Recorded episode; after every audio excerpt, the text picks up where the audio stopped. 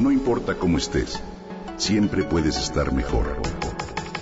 Mejor, mejor. Con Reavivadas.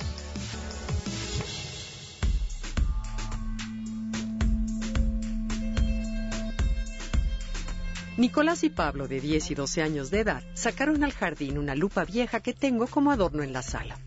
Ahí, hincados sobre el pasto, buscaban el ángulo correcto del rayo del sol para intentar quemar un poco de hierba seca que habían juntado. Esperaron un buen rato sin que nada sucediera. Estaban a punto de desesperarse cuando apareció una pequeñísima chispa de fuego.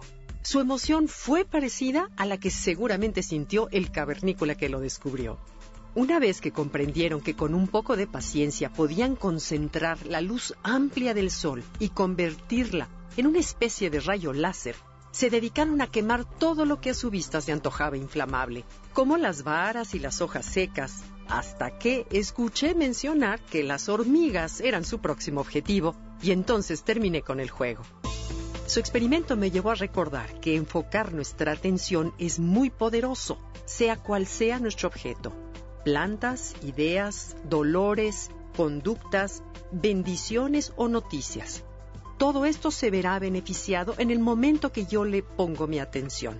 Pareciera que es magia, pues no importa si se trata de algo positivo, sano o negativo, doloroso o nocivo, de todas maneras crece. Esto viene a cuento porque en estos días en que la mayoría de las personas estamos hipnotizadas,